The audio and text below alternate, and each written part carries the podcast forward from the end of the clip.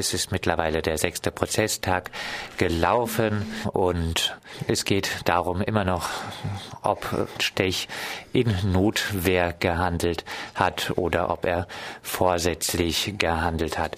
Michael, du hast dich lange darüber gesprochen, auch mit der Anwältin der Nebenklage, mit Angela Furmaniak, über das Audio und den Audiomitschnitt des Notrufs von Florian Stech. Florian Stech hat nach seiner Tat, nachdem er in eine Gruppe Antifaschisten gerast war, einen Notruf abgegeben und ähm, über die Bewertung dieses Notrufs habt ihr euch unterhalten und diesen Ausschnitt hören wir jetzt einmal, um dann, dann drüber nochmal zu reden. Es war ja im Verfahren viel die Rede von der angeblichen Panik und der Angst und viele sagen ja auch, ja gut, man kann da auch ganz ruhig reden.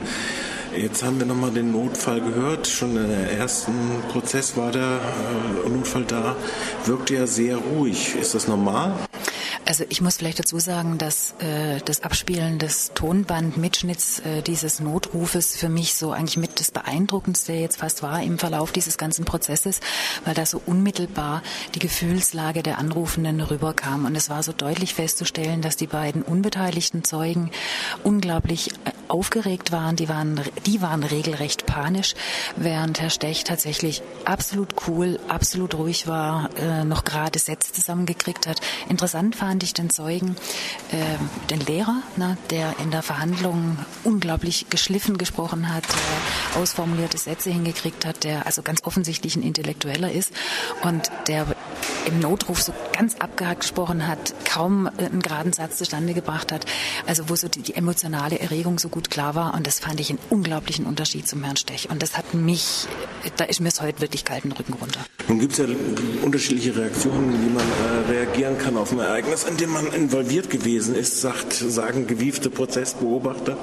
Aber was ich sehe auch noch, also ich habe das schon beim ersten Mal so diesen Eindruck gehabt, aber was auch auffällt, war ja eigentlich, was war wer zu berichten? Also da war wer zu berichten, dass ein Angriff ist, aber dieses das, was dann in allen schriftlichen Befragungen in den Prozess eingeführt worden ist, wie Angst, Panik etc.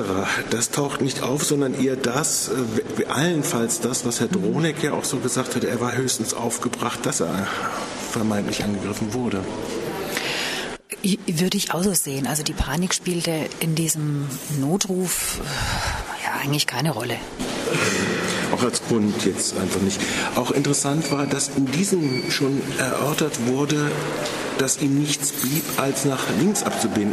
Auch taucht der Radfahrer, den er dann später angegeben hat, in diesem Notruf überhaupt nicht an. Er hat ja irgendwann mal gesagt, er hätte rechts Radfahrer gesehen. Ja gut, das ist jetzt vielleicht tatsächlich auch nicht zu erwarten, dass in so einer Situation dann schon ganz rational alles ähm, zurechtgelegt wird. Zumal ich auch davon ausgehe, dass diese Erklärungen, die der Herr Stech dann später in der polizeilichen Vernehmung abgegeben hat, warum er habe nach links und äh, abbiegen müssen und habe nicht nach rechts abbiegen können, äh, eher Rationalisierungen waren, die er sich im Nachhinein zurecht gelegt hat. Also da würde ich jetzt keinen so großen Wert drauf legen wollen.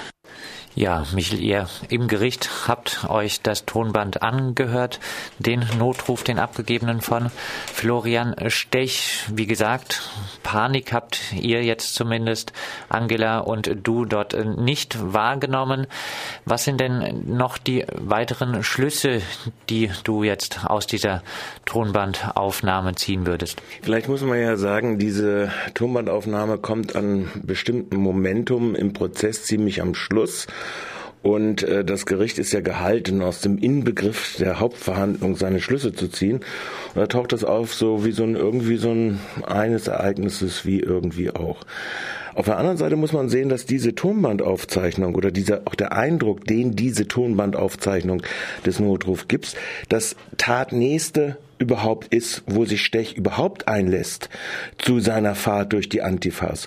Und wenn man sich diesen Ablauf nochmal konstruiert, dann müsste man sich dieses Band eigentlich vier, fünf Mal anhören, um zu, äh, um die Ungeheuerlichkeiten, äh, die in diesem Band äh, da drinnen auftauchen, äh, zu rekapitulieren.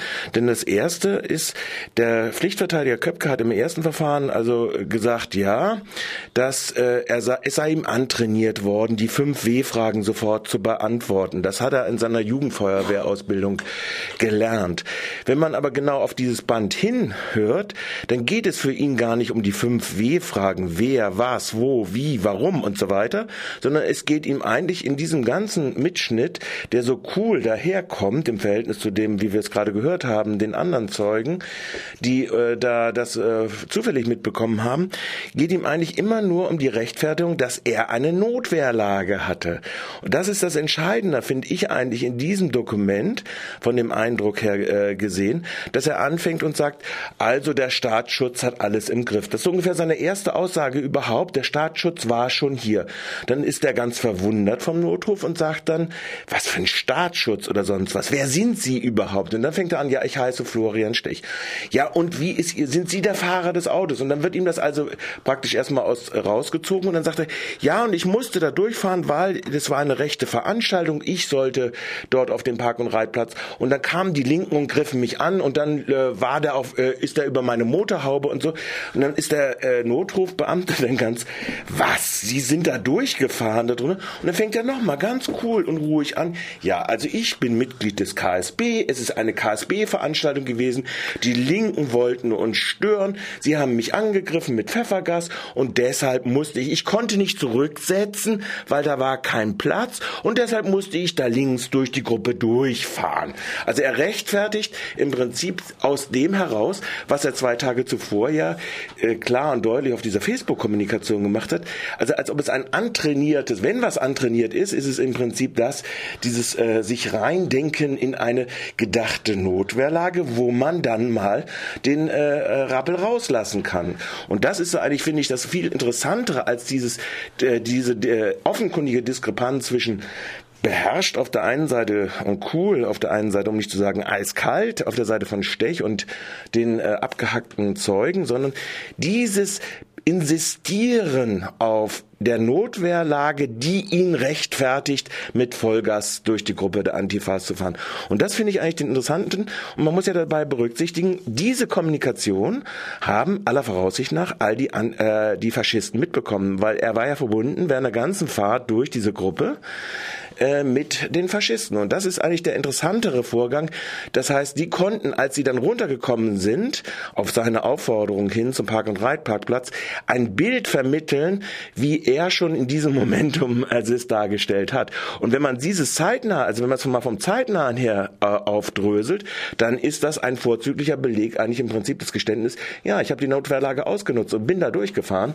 Und äh, ob das das Gericht so machen wird, weiß ich nicht. Also wenn das jetzt so, so ein Arcano von sechs Prozent Prozesstagen auftaucht, am fünften Prozesstag, mal so kurz zwischendurch, weiß ich nicht. Wir haben ja eine andere Festlegung gehabt, der, im ersten Verfahren von einer anderen Strafkammer, die sich sehr früh offensichtlich auf die Notwehr-Exzesslage dann berufen hat. Gut, also das ist, wird man sehen.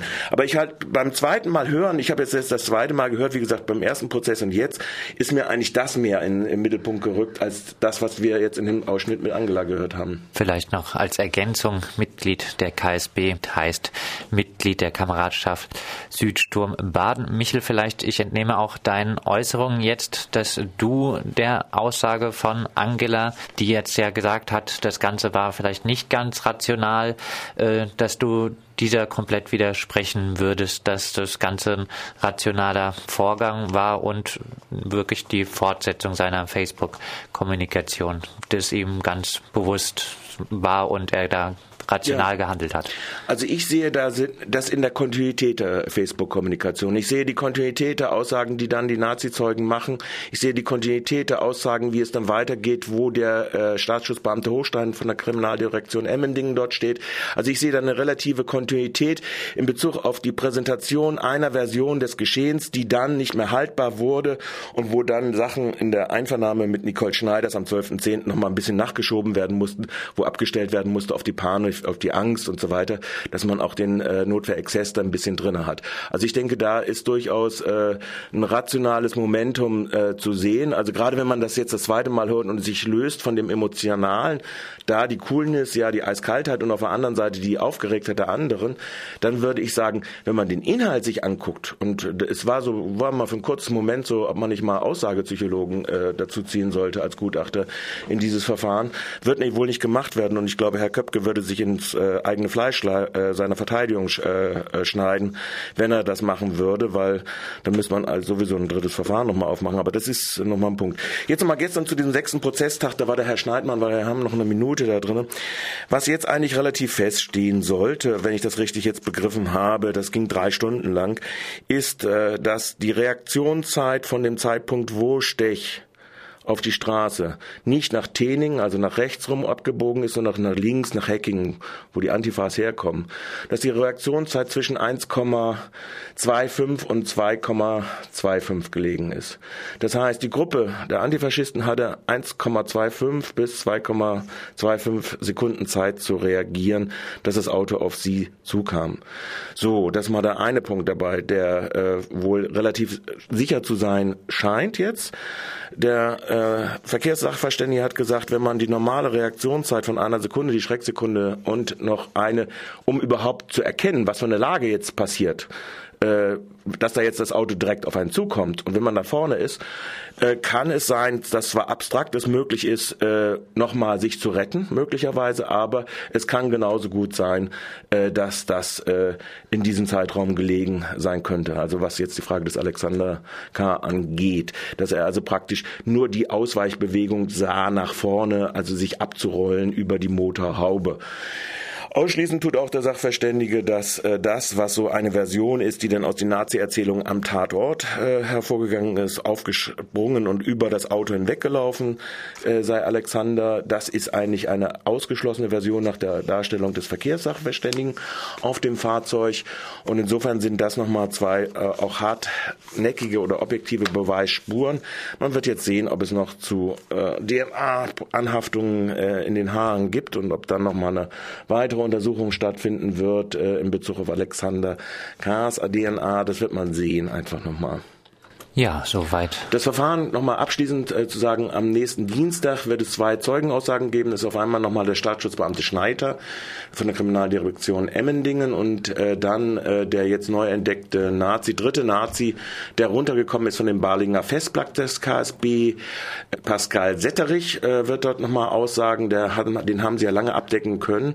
Ob da die Nebenklage und die Staatsanwaltschaft noch ein bisschen mehr zur Tataufklärung, insbesondere dem abgehörten äh, Telefongespräch raus bekommen wird als bei Philipp Mang oder Dietler Art, da wird man sehen.